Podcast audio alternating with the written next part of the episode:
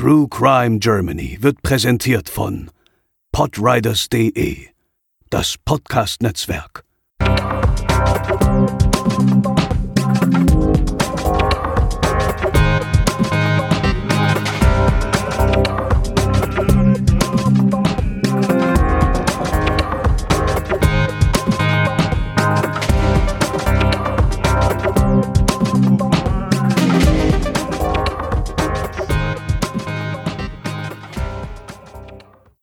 Hallo und herzlich willkommen zur 35. Episode von True Crime Germany. Ich bin der Chris und an meiner Seite befindet sich zum einen die wundervolle Cat. Willkommen aus dem neuen True Crime Germany Auslandsstudio.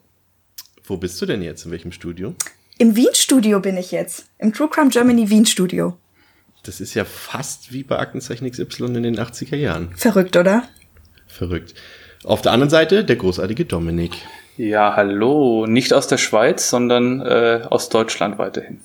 Naja, lässt sich auch drüber streiten. Ne? Ah. Unsere heutige Episode behandelt den Serienmörder Thomas H., der bundesweit auch unter dem Namen der Heidemörder bekannt geworden ist. Dieser Thomas H. hat zwischen 1987 und 1989 drei Frauen ermordet und auch nach seiner späteren Inhaftierung machte der Mörder ja ziemlich publicity-trächtig von sich reden, doch dazu später mehr. In der Episode heute schildere ich zunächst das Verbrechen an sich, ehe sich Cat dann mit den Besonderheiten der Haftzeit Haas beschäftigt und abschließend gehen wir dann gemeinsam mit Dominik noch einmal in die Tiefe des Falls. Unser Fall spielt sich wie erwähnt zwischen 1987 und 1989 ab. Die Tatorte liegen dabei in und um Hamburg. Insgesamt schlägt Täter Thomas H. dreimal zu. H., der als Grafiker arbeitet, wird als manipulativ und instrumentalisierend beschrieben.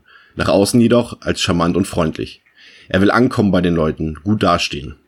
Gelingt ihm das, will er Macht ausüben. Scheu vor Gewalt hat er dabei nicht, wie sich herausstellen wird. Sein erstes Opfer findet Thomas H. am 25. November 1987. In Rissen, dem westlichsten Stadtteil Hamburgs, hält H. der 21-jährigen Andrea ein Messer an den Hals und zwingt sie mit, in seine Wohnung in Hamburg-Blankenese zu kommen. Dort vergewaltigt H. sein Opfer, ehe er sie mit einem Kabel erdrosselt. Ihre Leiche wird zwei Tage später von zwei Arbeitern in einem Gebüsch an einem Feldrand in Kaltenkirchen, etwas nördlich von Hamburg gefunden. Die Leiche ist komplett entstellt. Es werden zwar Spermaspuren gefunden, doch eine DNA-Analyse war damals noch nicht möglich. Auch die Stiefel und die Handtasche des Opfers werden in der Nähe des Leichenfundorts gefunden. Spuren gibt es viele, doch keine führt zum Täter. Vor Gericht landet Thomas H. dennoch aufgrund eines Entführungs- und Vergewaltigungsverbrechens. Verurteilt wird H. jedoch nur wegen Freiheitsberaubung, Nötigung und vorsätzlicher Körperverletzung. Der Vergewaltigungsvorwurf wird fallen gelassen, da das Opfer aus Richtersicht mit den sexuellen Vorgängen einverstanden war. H. bekommt 18 Monate auf Bewährung. Durch dieses Urteil wird H. nicht in die Sexualtäterkartei aufgenommen. Mittels dieser hätte man vermutlich einen Abgleich mit den Spuren vom Mordfall durchführen können. Es ist spekulativ, ohne Frage. Aber die weiteren Verbrechen hätten so eventuell verhindert werden können. Vier Monate später, am 11. Februar 1988, schlägt der Mörder wieder zu.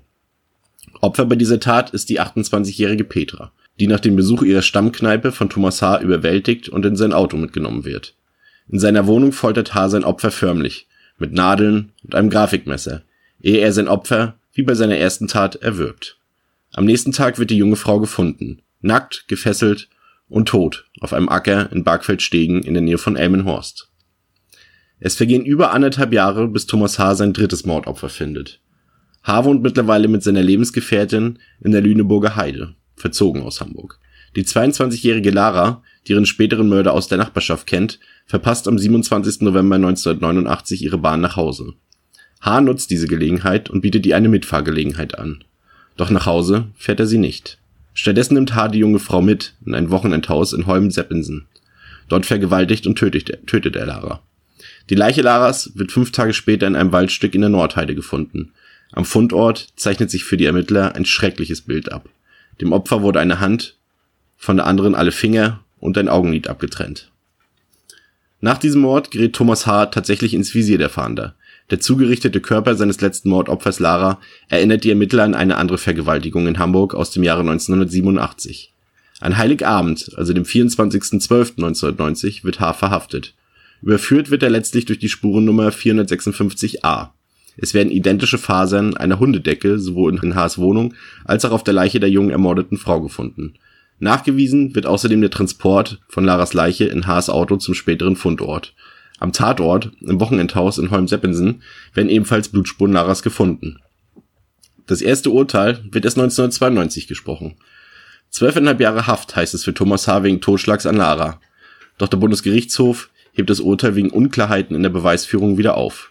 Im zweiten Urteil wird H. 1994 wegen Mordes in Tateinheit mit Vergewaltigung zu 14 Jahren Haft und Unterbringung in einer psychiatrischen Anstalt verurteilt. Zur Änderung des Urteils in der Revision kommt es unter anderem durch den Bericht eines Gutachters, der sagt, ein in seinen Fähigkeiten verhindertes und deshalb durch Gefühle von Überlastung gekränktes Kind lebt noch heute im Körper des erwachsenen Mannes. H. erlitt einen frühkindlichen Hirnschaden. Seine Mutter hat den schwierigen Jungen in seiner Kindheit mit Beruhigungsmitteln vollgestopft. H. selbst sieht sich als Lustmörder, was letztlich zur Unterbringung in der Psychiatrie führt, statt zu einem Gefängnisaufenthalt. Doch ein anderes Hamburger Gericht verurteilt H. in der Zwischenzeit zu lebenslanger Haft aufgrund der Morde an Andrea G. und Petra M. H. wird im Hochsicherheitstrakt der forensischen Abteilung des Klinikums Ochsenzoll inhaftiert. Es besteht extreme Rückfallgefahr laut des psychiatrischen Gutachtens, weshalb klar wird, dass H. für immer hinter Gittern sein wird. Thomas H. kam also in die psychiatrische Anstalt Ochsenzoll in Hamburg. Und was seine Haft angeht, gibt es vor allem eine Besonderheit, die nicht direkt mit den Bedingungen der Haft an sich zu tun hat, sondern mit einer Person, die Thomas H. dort kennengelernt hat. Diejenige heißt Tamar S. und war die Therapeutin von Thomas H. Und die beiden begannen während seines ersten Aufenthalts im Klinikum eine Liebesbeziehung miteinander. Ich sage an dieser Stelle bewusst während seines ersten Aufenthalts, weil diese Beziehung das Geschehen nachhaltig beeinflusst und dazu führt, dass dieser erste Aufenthalt unterbrochen wird. Denn am 27. September 1995 verhalf die Therapeutin ihrem Patienten zur Flucht. Das Ganze wurde entdeckt, weil ein Seil aus dem Fenster einer Turnhalle auf dem Gelände hing und man wusste eigentlich direkt, dass irgendwas nicht mit rechten Dingen zugehen konnte, weil eigentlich ein Schlüssel nötig war, um Zutritt zu dieser Sporthalle zu bekommen. Das heißt, von Anfang an lag der Verdacht nahe, dass irgendjemand innerhalb der Klinik mit dem Ausbruch von Thomas H. in Verbindung stand. Was in dem Moment Priorität hatte, war aber natürlich, dass ein sehr gefährlicher Mann, der zudem als untherapierbar galt, wieder auf freiem Fuß war. Und so wurde eine 50-köpfige Sonderkommission zusammengestellt, der eigentlich klar war, dass es nur eine Frage der Zeit war, bis Thomas H. wieder jemanden umbringen würde. Deswegen bediente man sich einiger Mechanismen, um ihn zu fassen, und ich möchte in diesem Fall genauer aus Profiling eingehen, das der Polizei zu einigen Taktiken verholfen hat. Generell beobachtete man um die 250 Leute, die in Kontakt mit ihm standen bzw. gestanden hatten, einfach um jeden einzubeziehen, der irgendwie an der Flucht hätte beteiligt sein können und kümmerte sich dabei um zwei Hauptfragen. Die erste war, Wer würde jemandem wie Thomas H. überhaupt helfen? Ein Mann, der nachweislich drei Frauen getötet hatte und ja eigentlich sicher verwahrt gewesen war. Und auf der anderen Seite, von wem würde sich ein solcher Mensch helfen lassen? Für das Profiling zuständig war die Polizeipsychologin Claudia Brockmann, die ebenfalls Teil der genannten Sonderkommission war, und sie beschäftigte sich lange mit Thomas H. und seinen bisherigen Taten bzw. seinem Verhalten. Dabei kam sie zu dem Schluss, dass dieser Mann immer einzigartig erscheinen will und ein unersättliches Bedürfnis nach Bewunderung hat. Außerdem, das kann man schon daran sehen, dass er ja seine Therapeutin in seine Flucht mit einbezogen hat, wäre er sehr manipulativ und könnte Menschen gut für seine Zwecke missbrauchen. Gleichzeitig war er auch sehr misstrauisch und da kommen wir wieder auf die Frage, von wem er sich helfen lassen würde, denn er musste natürlich sicher sein, dass diese Person irgendetwas für ihn bereithielt, sei es besondere finanzielle Mittel oder sowas wie ein sehr gutes Versteck. Tamar S. geriet schnell in Verdacht, die Helferin zu sein, weil sie kurz nachdem das Ganze passiert war, 250.000 Euro von ihrem Konto abhob. Bis auf diese Aktion gab es allerdings zu dem Zeitpunkt keine Hinweise darauf, dass sie mit Thomas H. Kontakt hatte, weil die beiden sich in der Zeit einfach sehr bedeckt hielten. Daraufhin entwarf die Polizei ein Erpresserschreiben, das sie an all diejenigen schickte, die noch im engsten, ja, ich nenne es mal Komplizenkreis äh, vermutet wurden. Und das Ziel dabei war, dass diejenigen, die den Brief erhielten, mehr über Thomas H. zu sprechen begannen und dabei eventuell auch sein Versteck verrieten. Als das allerdings nicht funktionierte, wurden weitere Taktiken entwickelt, die genau auf das psychologische Profil von Thomas H. gemünzt waren. Das heißt, man wollte nicht mehr über die Leute gehen, die eventuell geholfen haben, sondern direkt am Täter ansetzen. Unter anderem hat die Polizei damit angefangen, in Interviews das gute Fluchtkonzept von Thomas H. zu loben oder ihm eine besondere Fähigkeit zur Tarnung zu attestieren. Das Ziel war dabei, dass er selber unvorsichtig wurde, weil er ja eben so gelobt wurde, und sich dann verriet. Ein weiterer Ansatzpunkt war, über die vermeintlichen Missstände in der Klinik Ochsenzoll zu sprechen, denn Thomas H. hatte sich zuvor öfter darüber geäußert, wie schlecht er dort behandelt würde, und die Polizei ging dann also an die Presse und hat darüber gesprochen, dass das ja alles gar nicht stimmt. Damit wollte man von ihm genau die gleiche Reaktion haben, nämlich dass er wiederum an die Presse tritt, um zu erzählen, dass er eben doch recht hatte. Als all das nichts nützte, wurde letztendlich am 29. Dezember Tamar S. verhaftet, mit sehr viel Medienaufmerksamkeit, denn äh, Thomas H. sollte auf jeden Fall mitbekommen, dass sie nun in Haft war und als Verdächtige galt, einfach um ihm die moralische und auch finanzielle Unterstützung wegzunehmen. Und dieser Plan ist dann wiederum sehr gut aufgegangen, denn es hat nur einen Tag gedauert, bis Thomas H. sich dann auch der Polizei gestellt hat. Mittlerweile hatte er natürlich sein Aussehen verändert. Er hat zum Beispiel stark abgenommen und sich vielleicht, um dem Bild, das die Leute von ihm hatten, nicht mehr so zu entsprechen, auch eine Halbglatze rasiert. Und als er gefasst wurde, hat er natürlich gesagt, dass das alles von ihm geplant gewesen wäre und dass auch diese Aktion, diese Flucht nur dem Zweck diente, auf die Missstände in Ochsenzoll aufmerksam zu machen. Ich würde mit euch allen jetzt gern noch mal einen kleinen Exkurs machen, beziehungsweise einen Zeitsprung, und zwar in die Gerichtsverhandlung von Thomas H. Es gibt ein Spiegeldossier zum Thema Heidemörder.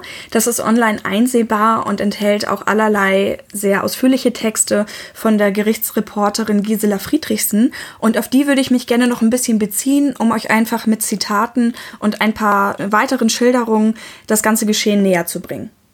Vor allem möchte ich auf die Gerichtsverhandlungen schauen, weil wir da noch mal ein besseres Bild von diesem Narzissmus bekommen können, der Thomas H. eigen ist. Generell kann es durchaus sein, dass diese ganzen Taten auch mit Scham verbunden waren.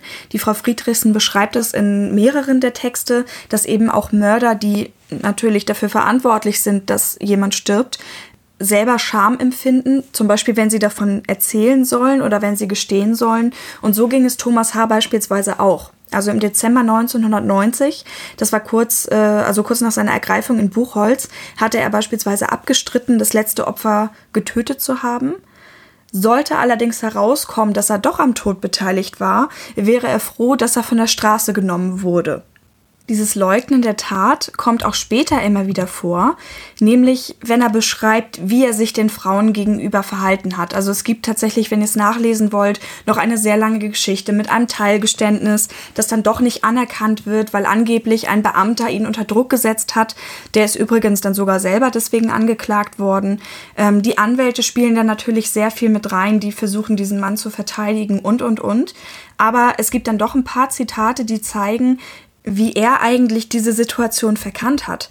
Also eine Sache, die auch oft zitiert wird, ist zum Beispiel sein, ich war schweinenett zu den Frauen.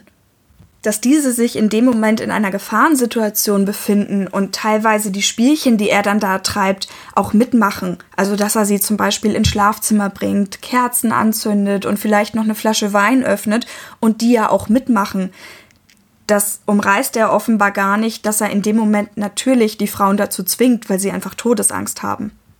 Ein großes Problem ist auch, dass die Richter das teilweise ebenso sehen. Also wenn ihr euch erinnert, hat Chris am Anfang erzählt, dass er ja bei der ersten Tat, wo die Frau dann zum Glück nicht gestorben ist, ähm, nur wegen einer Nötigung und nicht wegen Verge äh, Vergewaltigung verurteilt wurde. Fragt man sich natürlich, wie, wie kommen die auf die Idee? Und tatsächlich wurde dann ja das Argument angebracht, dass er ja vielleicht einfach überhaupt nicht mitbekommen hätte, dass das nicht einvernehmlich war. Und wer von euch jetzt glaubt, dass das dann vielleicht nur in der ersten Verhandlung so war, der irrt sich leider. Im Prozess um das letzte Opfer kam das Ganze nämlich auch nochmal zur Sprache. Da wurden auch Argumente gebracht wie, ja, die Lara war ja eigentlich daran interessiert, mitgenommen zu werden. Die war ja sehr aufgeschlossen, also könnte es natürlich sein, dass sie auch den Anschein erweckt hätte, dass sie einfach mit ihm mitgehen möchte. Es gab dann noch Argumente wie, nun ja, und er hätte ja auch eine sexuelle Dürrezeit hinter sich. Ich sage mal hoffentlich Argumente, wo heute jeder die Hände über dem Kopf zusammenschlägt. Sprich, das Ganze endete eigentlich in einem Dubio pro reo wie im Bilderbuch. Zum Glück nicht im letzten Fall. Und das wirft natürlich noch mal ein paar Fragen auf, denn wenn man ganz ehrlich ist, müsste man, wenn man beim letzten Fall sagt, er ist auf jeden Fall schuldig und es war ein es war ein Mord und es war Vergewaltigung und keine Nötigung, auch noch mal das Urteil umkrempeln, das beim ersten Mal gesprochen wurde. Der Sachverständige, der für die psychologische Beurteilung da war, hat sogar gesagt, dass diese narzisstische Selbstwertkrise, die er ihm damals attestiert hat und die ja auch mit dazu geführt hat, dass er als vermindert schuldfähig eingestuft wurde, nach den anderen Taten natürlich nicht mehr gelten kann. Thomas H. selbst sprach von sich als Lustmörder und er hat auch teilweise beschrieben, wie dieser Drang in ihm gewachsen ist, wirklich eine Frau umzubringen. Er hat damals im Abstand von Tagen oder wenigen Wochen immer wieder diese Lust empfunden und das bei ganz unterschiedlichen Tätigkeiten. Also es war nicht so, dass ein bestimmter Frauentyp an ihm vorbeilief oder eine bestimmte Aktion ausgeführt hat, sondern einfach ganz spontan entstand in ihm dieser Drang und er hatte Lust, eine Frau umzubringen. Bei einem seiner Opfer wäre er sogar noch mal aus dem Zimmer gegangen und hätte sich das, das Ganze quasi durch den Kopf gehen lassen, hätte dann aber gemerkt, dass er das einfach nicht eindämmen kann. Der frühkindliche Hirnschaden, den Chris anfangs auch schon mal erwähnt hat, könnte für das Ganze auch eine Rolle spielen. Es ist da medizinisch ganz spannend, weil es wohl durchaus öfter mal vorkommt, dass sowas passiert. Das wächst sich aber dann zurecht und ist auch quasi bei den Erwachsenen überhaupt nicht mehr erkennbar. Allerdings hat es natürlich einen Einfluss auf die Kinder, alleine dadurch, dass sich die Erziehungssituation verändert. Das bedeutet, das Kind wächst normal heran, hat aber Defizite, die nicht auf den ersten Blick ersichtlich sind. Und dadurch kann es eben dazu kommen, dass es von der Außenwelt, ob es jetzt die Eltern sind, die Kindergärtner, vielleicht auch die Lehrer, einfach überfordert wird, weil es nicht mithalten kann. Um da sowas zu therapieren, also generell so Verhaltensauffälligkeiten, werden dann eben auch gerne Medikamente benutzt. Und auch Thomas H. hat mit sechs und sieben Jahren von seiner Mutter Medikamente bekommen. Die Psychologin Ruf Bechtiger sagt dazu, dass dieser Entwicklungsrückstand, der aus dem Hirnschaden resultiert, ähm, zu jeder Menge Ungerechtigkeiten in Kindheit und Jugend führen kann und das eben sehr wohl Einfluss auf das Erwachsenenalter hat. Es kann sein, dass Leute, die das alles erlebt haben, zu Alkohol und Drogen greifen. Es kann aber auch sein, dass der erlittene Schaden zu einer narzisstischen Störung führt. Und so könnte es eben auch im Fall von Thomas H. gewesen sein. Im Endeffekt wurde Thomas H. aber wegen Mordes verurteilt. Seitdem sitzt er im geschlossenen Maßregelvollzug und auch seine Komplizin Tama S. hat zwei Jahre auf Bewährung für die Fluchtbeihilfe bekommen. Die Krone setzten die beiden dem Ganzen dann auf, als sie am 13. März 1997 in der Untersuchungshaftanstalt heirateten. Und 2003 gab es eine weitere Meldung zu ihnen, denn äh, sie klagten auf den Vollzug der Ehe. Wie gesagt, geschlossener Maßregelvollzug bedeutet zum Beispiel, dass äh, die beiden eigentlich niemals alleine sind. Das heißt, man hätte für den Vollzug der Ehe die Haftregeln erleichtern müssen. Allerdings sah das Klinikum Hinweise auf Gefahren für die Frau und da muss ich ein bisschen schmunzeln, weil man sagen könnte, aus Erfahrung sah man auch erhöhte Fluchtgefahr. Die aktuellste Meldung liegt uns aus dem Jahr 2018 vor. Demnach klagte Thomas H. auch noch auf volle Erwerbsminderungsrente. Er sei wegen seiner psychischen Erkrankung untergebracht und könne krankheitsbedingt nicht arbeiten. Dass er nicht arbeiten kann, liegt aber tatsächlich vor allem daran, dass es im geschlossenen Maßregelvollzug keine Möglichkeiten zur Arbeit gibt. Man gab ihm dann teilweise recht und sagte ja, er hätte die Wartezeit erfüllt, aber im Endeffekt das ist jetzt meine Auslegung der Worte, sei er eben auch selber schuld, dass er nicht arbeiten könne. Und somit unser letztes Update zum Heidemörder. Es gibt keine volle Erwerbsminderungsrente. Ja, was mich an dem Fall am meisten beschäftigt hat, war so diese, dieser Gedanke daran, dass eine Person, die sich beruflich ja schon häufiger mit den Psychen von extremen Gewaltstraftätern und auch Mördern beschäftigt hat, sich trotzdem auf eine Weise zu einem extremen Täter wie Thomas H. hingezogen fühlt und ihm nicht nur zur Flucht verhilft, sondern ihn dann auch noch später ehelicht. Und das war für mich unbegreiflich, gerade auch aufgrund der beruflichen Vorkenntnisse, die diese Frau hat. Deswegen habe ich mich mit diesem Sachverhalt mal etwas näher beschäftigt. Die Medizin kennt da auch einen Fachbegriff, nämlich Hybristophilie. Setzt sich aus dem Griechischen zusammen, Hybristis, was so viel heißt wie Übeltäter und Philia. Das Wort kennt man ja, also Neigung oder Zuneigung. Und es ist eine Paraphilie, eine sogenannte Paraphilie. Das heißt also eine von der Norm oder von der Regel abweichende sexuelle Abartigkeit, ähnlich auch, obwohl es natürlich eine andere Ausprägung ist, wie jetzt Nekrophilie oder Pädophilie oder äh, Koprophilie. Die Hybristophilie oder auch Bonnie- und Clyde-Syndrom genannte Krankheit äh, zeichnet sich dadurch aus, dass sich die betroffene Person von Kriminellen meistens aus dem extremen Straftatenbereich Sexual, Gewalt, Tötungsdelikte und so weiter auf sexuelle Weise angezogen fühlt. Frauen sind dabei häufiger betroffen als Männer und man unterscheidet in erster Linie zwei Formen. Zum einen die aggressive Hybristophilie und zum anderen die passive Hybristophilie, wobei die passive natürlich häufiger auftritt und auch die, ja, wie der Name schon sagt, weniger ausgeprägte Form ist. Bei der passiven Art ist es so, dass man die Schwärmerei für äh, diese Straftäter oder für diese Personen mit so einem Grubitum fast so ein bisschen vergleichen kann. Also so ein, so ein, ein Schwärmen, ein Hinterherhängen von Berühmtheiten. Man kennt es auch aus ganz, ganz vielen prominenten Beispielen. Charles Manson hat in seiner Haft ganz, ganz viele äh, Briefe bekommen. Anders Breivik auch äh, jemand, der sehr stark verehrt wird oder auch die beiden Schützen vom Columbine Massaker, äh, Eric Harris und Dylan Klebold, die damals in dem aufkommenden Internet-Hype auch in Foren, in speziell dafür eingerichteten Foren dann geehrt worden sind. Die Eltern haben ganz viel Fanpost bekommen von größtenteils auch Mädchen, die für die beiden geschwärmt haben und die das gelobt haben, was da passiert ist. Also das gibt's schon länger und zeichnet sich dann auch immer so durch so ein bisschen äh, Gruppitum dann auch aus. Ähm, dann gibt es natürlich auch noch die aggressive Form.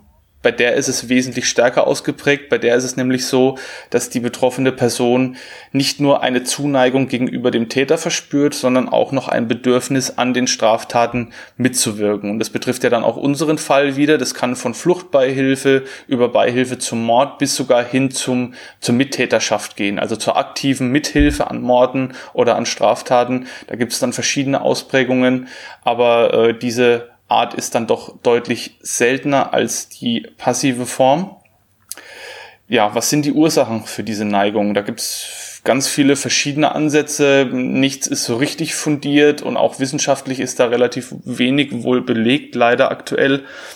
Zum einen werden angeführt Einsamkeit, geringes Selbstwertgefühl, das sind halt so meines Erachtens so, so allerweltsantworten, die aber jetzt nicht so wirklich in die Tiefe gehen ähm, aber halt eine, eine äh, labile Psyche insgesamt, sage ich jetzt einfach mal, die dann dazu führt, dass man sich in die Arme von solchen Menschen dann begibt was mich wesentlich mehr ähm, überzeugt hat und was für mich plausibler klang, war speziell jetzt äh, auf, auf Frauen oder man kann es eigentlich auf alle Personen münzen, wenn äh, der Person, die von dieser Philie befallen ist, selbst mal Gewalt angetan wurde oder wenn sie selbst Opfer von einem Sexualdelikt geworden ist, dann wünscht sie sich unterbewusst einen Partner, der in einem kontrollierten Bereich sich befindet. Also das ist die, die Erklärung vielleicht dafür, dass es ganz oft Häftlinge gibt, die dann in ihrer Haft heiraten oder die in ihrer Haft Beziehungen zu Personen führen, die draußen sind, also die nicht im Gefängnis sitzen.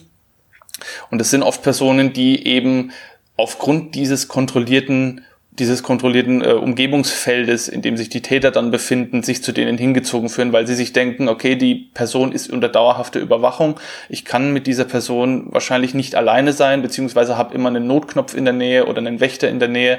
Das heißt, die Wahrscheinlichkeit, dass mir wieder Gewalt angetan wird durch diese Person, die ist entsprechend gering. Und dadurch für mich ist das Ganze wesentlich einfacher zu kontrollieren und wesentlich einfacher zu übersehen. Und ich fühle mich dann, so kontrovers das auch klingen mag, in den, Armen, in, in den Armen Namen von einem verurteilten Straftäter, der im Gefängnis sitzt, sicherer als von einem Unbekannten, den ich vielleicht jetzt irgendwo getroffen habe draußen und den ich überhaupt nicht einschätzen kann und dem ich vielleicht im schlimmsten Fall auf Gedeih und Verderb dann auch ausgeliefert bin bei einem persönlichen Treffen.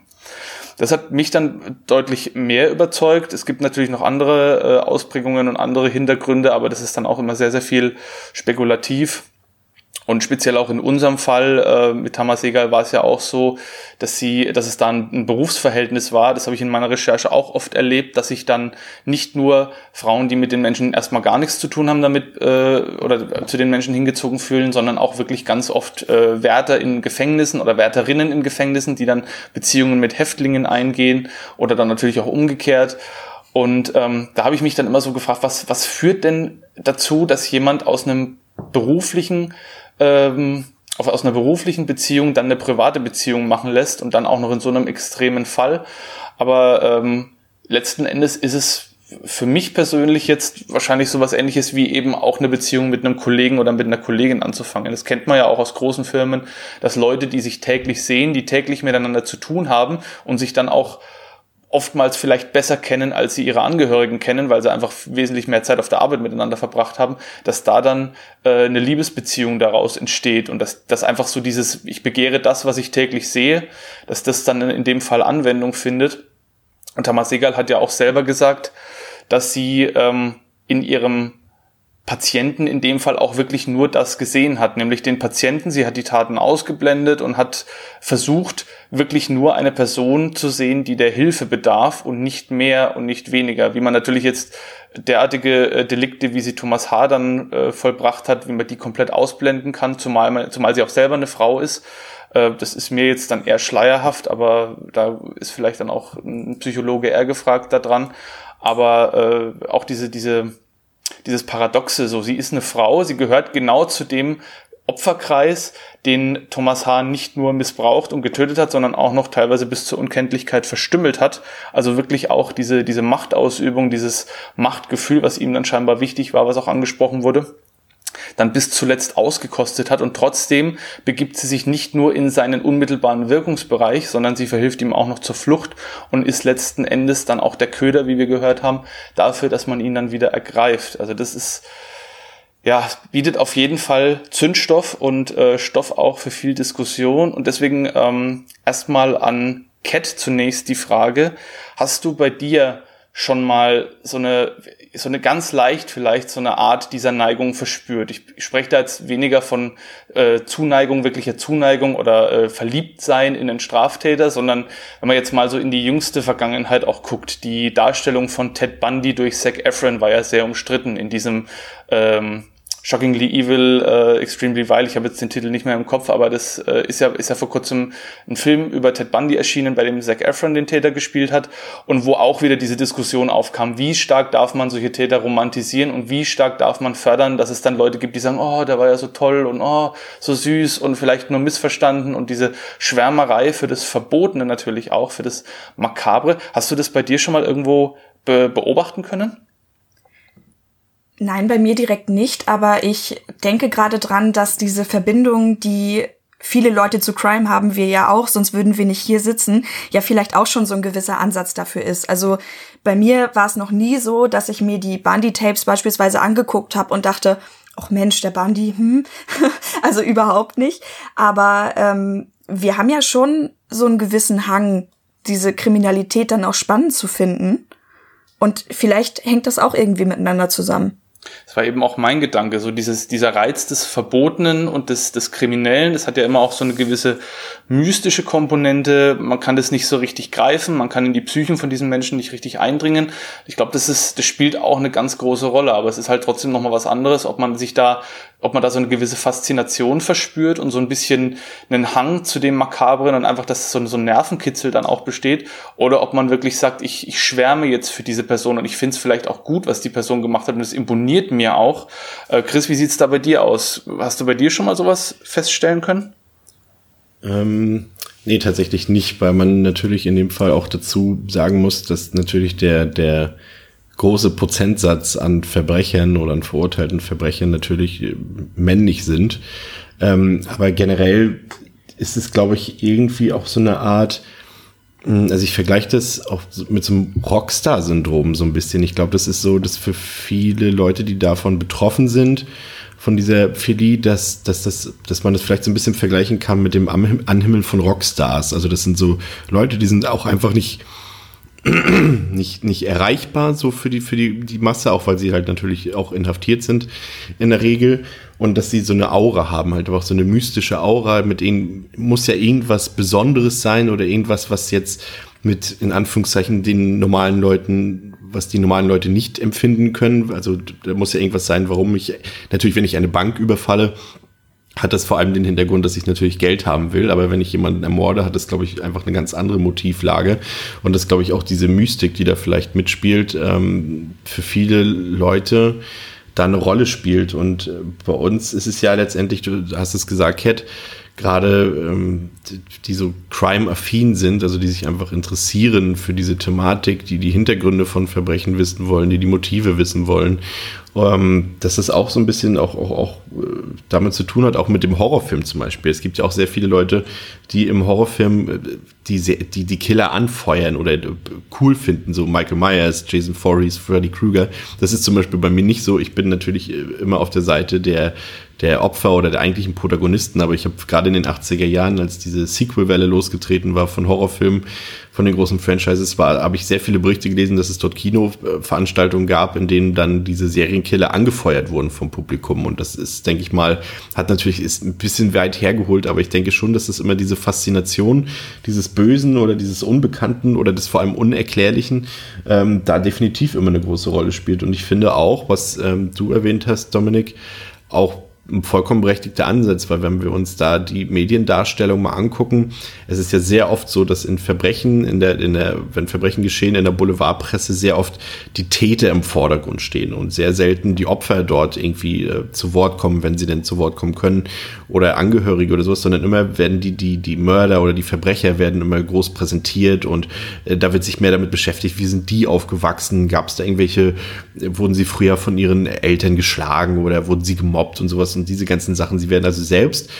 immer teilweise als Opfer der Gesellschaft dargestellt, aber die eigentlichen Opfer dieser Verbrechen kommen dann, vielleicht muss man natürlich auch darüber diskutieren können, ist es vielleicht auch gut so, dass die Opfer dann in der Presse keine große Rolle spielen, aber es wird das führt häufig dazu, dass, das vergessen wird, dass dort echte Menschen zu leiden hatten unter diesen Tätern. Und das, äh, gerade diese Verfilmung wie mit Ted Bundy, und da gibt's ja auch genug Filme über Charles Manson und so weiter, die tragen da immer so ein bisschen zu dieser Legendenbildung bei und ich finde es tatsächlich ähm, schon ein bisschen schwierig, ja.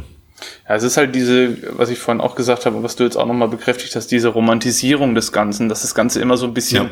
beschönigt wird und im, irgendwie auch als cool dargestellt wird. Ich nenne es einmal einfach mal als Beispiel, Natural Born Killers hat es relativ gut beschrieben und aufgegriffen, dass äh, ein, ein eigentlich verurteilt, absolut verurteilenswertes Verhalten und die, die schlimmsten Verbrechen, die man eigentlich so begehen kann, dass die als erstrebenswert und als cool und als irgendwie, ähm, ja, als irgendwie, äh, verehrenswert dargestellt werden. Und das ist, glaube ich, auch, da bin ich voll dabei. Ich glaube auch, dass das einer der, der wesentlichen Punkte ist, weshalb auch sowas mit entstehen kann. Dass man sagt, die sind cool, die stehen im, im, im Mittelpunkt, die lassen sich nicht von den Regeln der Gesellschaft irgendwie äh, unterjochen, sondern die machen ihre eigenen Regeln und wenn jemand querkommt, dann wird er weggeräumt oder na, also solche, solche, so, so wird es ja dann gesehen, ob das dann in der Realität wirklich auch so ist und ob die Menschen sich so fühlen, das spielt ja keine Rolle, aber so wird es halt nach außen oft dargestellt und verkauft und so wirkt es dann auch auf Leute, die vielleicht für sowas empfänglich sind.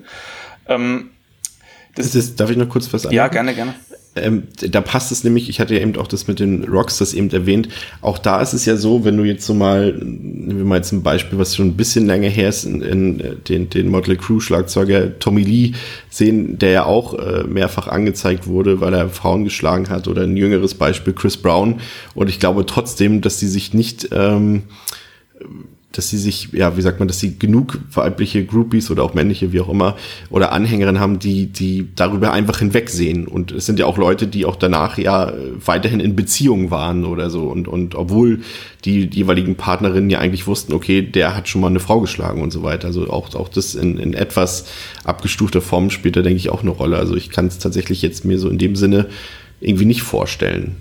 Also ich, ich kann, also wie gesagt, also die Bilder hat damals jeder gesehen bei Chris Brown, als er seine damalige Partnerin Rihanna äh, dort ins Krankenhaus geschlagen hat. Äh, ich glaube, ich glaube, jeder hat das Bild sofort vor Augen, der das mal gesehen hat, diese, diese Krankenhausfotos. Und trotzdem hat er danach bestimmt nicht gerade wenige Frauen äh, an seiner Seite gehabt.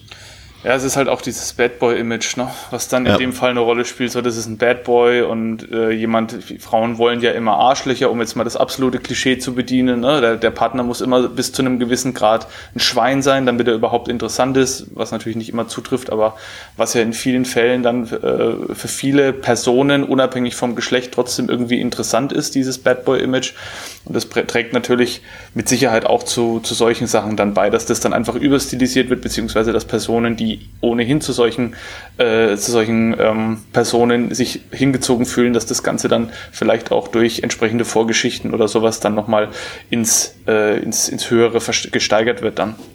Aber kann es manchmal eigentlich auch vielleicht eine simple Erklärung geben, wie das jetzt, nehmen wir mal an, wir lernen jetzt jemanden kennen und der hat eben so eine Vergangenheit, dass man einfach sagt, nein, ich möchte den Menschen so kennenlernen, wie er zu mir ist und was Vergangenheit ist, ist Vergangenheit. Kann das manchmal vielleicht auch so eine simple Erklärung sein? Er wird sich für mich ändern, dieses typische, meinst ja. du? ja, naja, ich habe in meiner Recherche auch mich so ein bisschen mit dem Thema beschäftigt, ähm, Freundschaften und Beziehungen im Gefängnis und nicht nur zwischen Personen, die draußen sind, mit Personen, die drin sind, sondern mhm. auch Menschen im offenen Vollzug, die sich dann dort kennengelernt haben und die beide äh, entsprechende Vorgeschichten vielleicht dann mitbringen. Da war zum Beispiel ein Mann, der hat sich in eine Frau verliebt, die ihren Ex-Mann hat umbringen lassen vor etlichen Jahren. Die waren beide im offenen Vollzug, haben sich dann dort kennengelernt und er wusste das anfangs nicht. Sie hat es ihm aber relativ schnell erzählt und hat ihm auch erklärt, warum sie das hat machen lassen und wie sie heute dazu steht.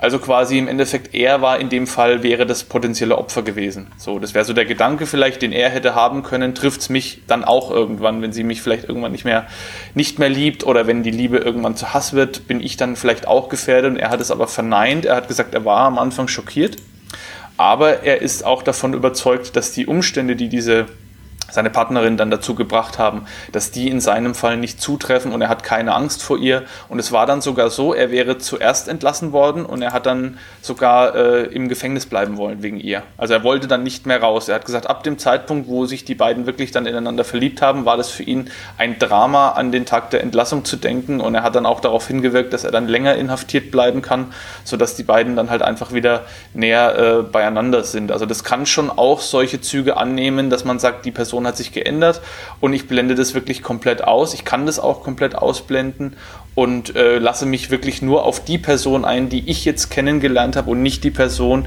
die vielleicht vor etlichen Jahren oder vielleicht auch früher äh, einen Mord begangen hat oder Schlimmeres dann. Ja. Hm. Gibt's durchaus. Das passt ja Verzeihung, das passt ja auch so ein bisschen zu dem, was du über die Tamar gesagt hast, dass sie eben äh, der Meinung war, diese Seiten trennen zu können. Also, dass sie gesagt hat, es geht mir um den Patienten, um denjenigen, der gerade vor mir sitzt und was Vergangenheit ist, ist Vergangenheit. Und ich denke, an dieser Stelle können wir damit nochmal ein ganz gutes Gegengewicht setzen, weil wir gerade so im Bereich Fandom sind, wenn man es so beschreiben kann. Und bei der Tamar und äh, Thomas H. war es ja noch mal eine andere Beziehung, weil die beiden, wie ihr schon beschrieben habt, ähm, eben in einer ja, fast geschäftlichen Beziehung waren, also in einer beruflichen Beziehung. Er war ihr Patient. Und da möchte ich an dieser Stelle noch mal einen besonderen Fakt einbringen, denn Tamar ist lesbisch. Das ist eine Sache, die mich bei der Recherche ein bisschen irritiert hat, weil die beiden haben dann ja in der Untersuchungshaftanstalt geheiratet. Und für eine Frau, die eigentlich Frauen liebt, ist das erstmal ein bisschen sonderbar, würde man im ersten Moment denken. Ja. Und ich habe dazu noch ein bisschen was gefunden, wie sie seine Persönlichkeitsstörung beschreibt. Und das würde ich ähm, gerne einmal vorlesen. H., das ist ihre Einschätzung, leide unter multipler Persönlichkeitsstörung. Seine Seele sei in zwölf bis fünfzehn Persönlichkeiten aufgespalten, vorwiegend kindliche Wesen, die ihn zu erwürgen drohten, wenn er nicht würge. Man müsse ihm das einfach glauben und mit ihm arbeiten. Tamar S. glaubt fest daran, diesen gefährlichen, psychisch kranken Mann unter ihrer therapeutischen Kontrolle gehabt zu haben. Ich habe ja vorher schon beschrieben, wie diese Flucht von ihm in Zusammenspiel mit der Tamar abgelaufen ist. Und das ist natürlich sehr spannend, weil er war zwischendrin alleine. Er saß alleine in einer Wohnung, die sie ihm finanziert hat mit ihren Geldmitteln. Hm. Und sie war offenbar der Meinung, dass sie ihn trotzdem unter Kontrolle hatte. Ihrer ähm, eigenen Aussage in einem Interview nach wollte sie einfach aus Nächstenliebe helfen. Der Thomas H. hatte sich ja vorher schon beklagt, wie schlimm das einfach in der Anstalt war und dass die Bedingungen so schlecht seien. Und offenbar hat er sie irgendwie in die Richtung manipuliert, dass sie das auch angenommen hat und ihm einfach durch die Flucht die Möglichkeit geben wollte, die Therapie zu bekommen, die er verdient hat. Und da wird's dann auch wieder spannend, weil er generell ja als nicht therapierbar gilt. Und sie ist eben davon ausgegangen, dass sie ihm helfen kann. Und das spricht doch fast für einen Helferkomplex. Ja, das macht auf jeden Fall Sinn. Also, dass, dass, dass sie ähm, selbst homosexuell war, war mir zum Beispiel nicht bekannt und ich mich wundert, ehrlich gesagt, dass das nicht in den gängigen Artikeln oder generell auch in der Berichterstattung über die beiden, dass das, dass das groß erwähnt wurde. Entweder war das nicht bekannt im Allgemeinen und kam erst später raus oder äh, man hat sich bewusst dagegen entschieden, das, das äh, zu beschreiben. Aber das wäre doch noch eine, in Anführungszeichen, Sensation gewesen, die sich die Medien eigentlich nicht entgehen lassen, so sollte man meinen, oder? Ja, aber ich glaube, es passt nicht in diese Sensation, die da eigentlich geschaffen werden sollte, nämlich dass eine Frau, die beruflich mit einem Schwerverbrecher arbeitet, diesen dann befreit und später dann auch noch heiratet. Ich meine, es hätte ja auch theoretisch sein können, dass die beiden dann gefasst werden. Also sie hat ja auch eine, eine Strafe bekommen für die Fluchtbeihilfe und dass sich das dann irgendwie verläuft.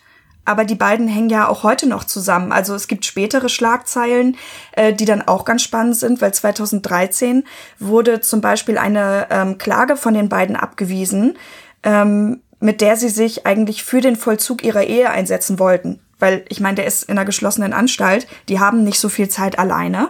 Und diese wurde dann eben abgeschmettert, weil für die Frau eine Gefahr bestand. Ja. Das ist richtig. Und die, die, mussten ja auch sehr, sehr lange streiten. Der Jurist, der ihr da geholfen hat, Isaac Goldfine hieß der, der hat ja später dann auch noch beschrieben, ähm, was es für eine, für eine Tortur war, überhaupt in diesem Vollzug, in dem sich Thomas H. dann befunden hat, da überhaupt zu erwirken, dass die beiden generell zusammenkommen können, um zu heiraten. Und in dem Zusammenhang, was ich dann auch wieder äh, zu meinem Thema nochmal zurückführend sagen kann, er hat angeblich auch Drohungen erhalten von Frauen, die dann erzürnt waren, dass Thomas H. jetzt äh, äh, Tama S. heiratet und eben nicht sie. Also da, er hatte auch mehrere Verehrerinnen im Gefängnis. Er hat wohl auch viel Post und sowas bekommen und es gab viele Frauen, die um ihn geworben hätten oder um ihn werben wollten, äh, hätte es Tamais nicht gegeben. Also sie war da nicht alleine mit ihrer Faszination für Thomas H. Um nochmal auf diese Hybristophilie äh, nach der Definition, die Dominik am Anfang genommen hat, einzugehen.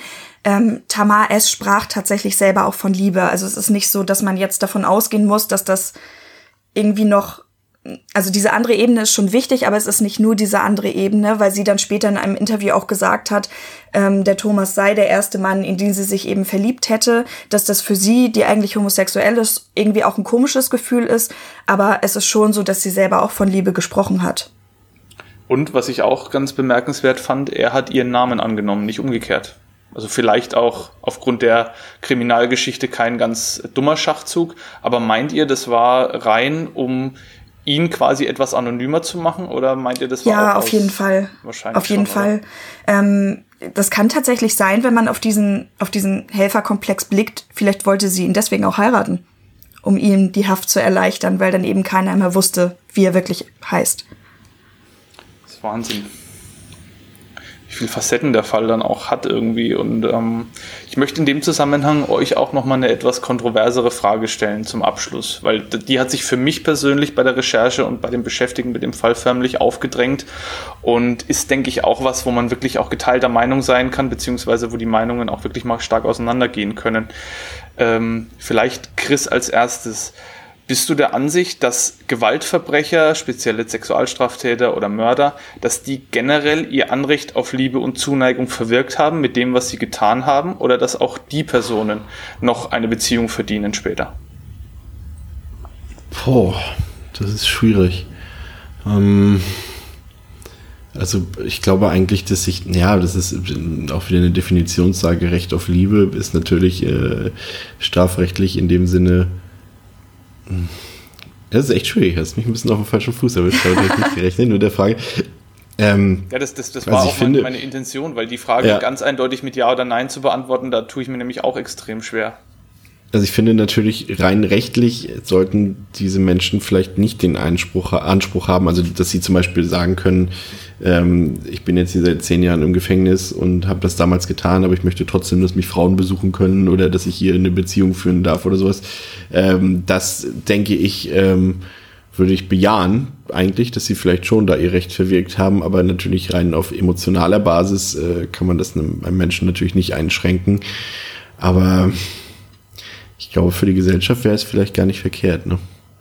Allerdings, wenn natürlich, wenn solche Leute natürlich auch wieder in die Gesellschaft gegebenenfalls entlassen werden und eben ihnen es verboten wurde oder emotional verhindert wurde, ähm, Liebe Liebesbeziehungen führen zu dürfen, äh, hat man natürlich wieder das nächste Problem wahrscheinlich vor der Tür stehen. Ne? Also das hat natürlich auch wiederum Auswirkungen, wenn du halt eben selbst wenn, also ich glaube schon, dass, dass jeder Mensch, in, nein, jeder Mensch auch nicht, aber da gibt es natürlich auch wieder Ausnahmen und, und, und Krankheiten etc. Aber jeder Mensch, der Liebe empfinden kann, der empfindet sie auch vermutlich dann, wenn er solche Verbrechen begangen hat, dass das eigentlich auf dieser Ebene keinen Unterschied macht. Aber ich finde es sehr schwierig. Deswegen schiebe ich erstmal zu Cat rüber.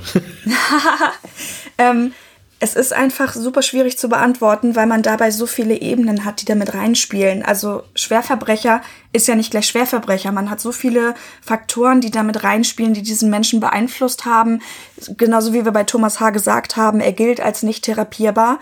Andere können wieder reintegriert werden. Und dabei ist natürlich die Frage, wo man eben diesen Schnitt macht. Also ich denke auch nicht, dass du jemandem das verwehren kannst, vor allem weil es ja auch eine innere Angelegenheit ist, sozusagen ja. Liebe zu empfinden.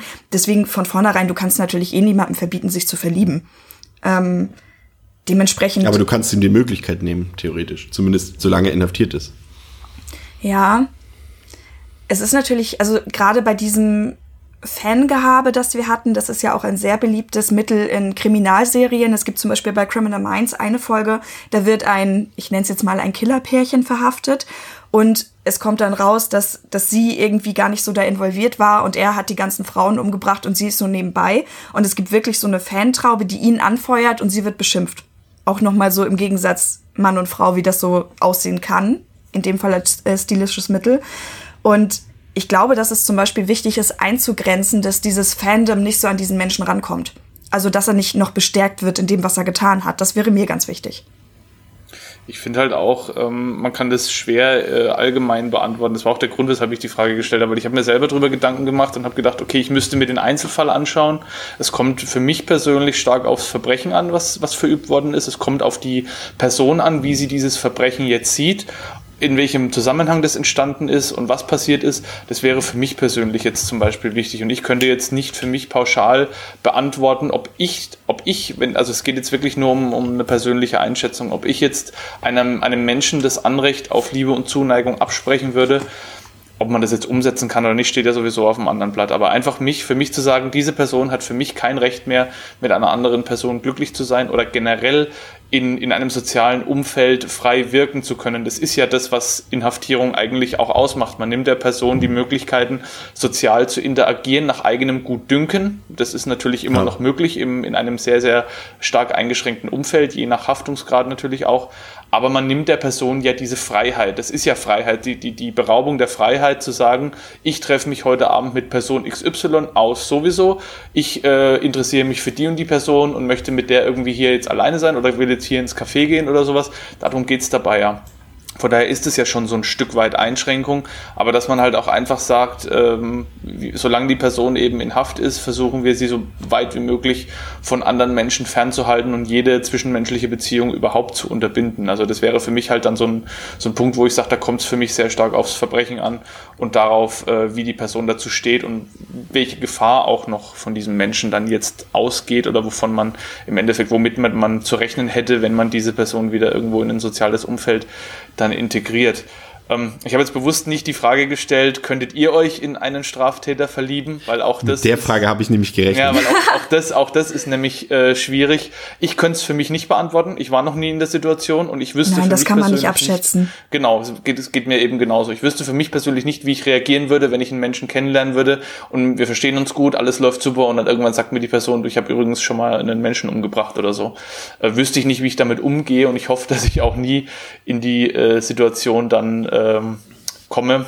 Und ich denke, euch geht es ähnlich wahrscheinlich, oder? Ja, wobei die Frage da noch fast viel interessanter ist, ähm, du bist in einer Beziehung und dann passiert sowas.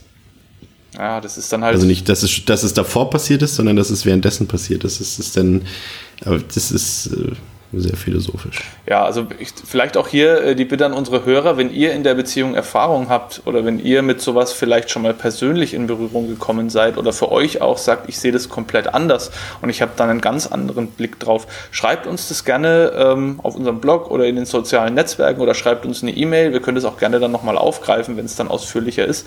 Mich würde das wirklich sehr stark interessieren, weil ich eben auch der Meinung bin, da gibt es viele verschiedene Sichtweisen. Da gibt es kein Schwarz und Weiß in dem Sinne, sondern da muss man wirklich in, in in ganz, ganz vielen Grauabstufungen dann auch denken. Würde mich wirklich sehr, sehr interessieren.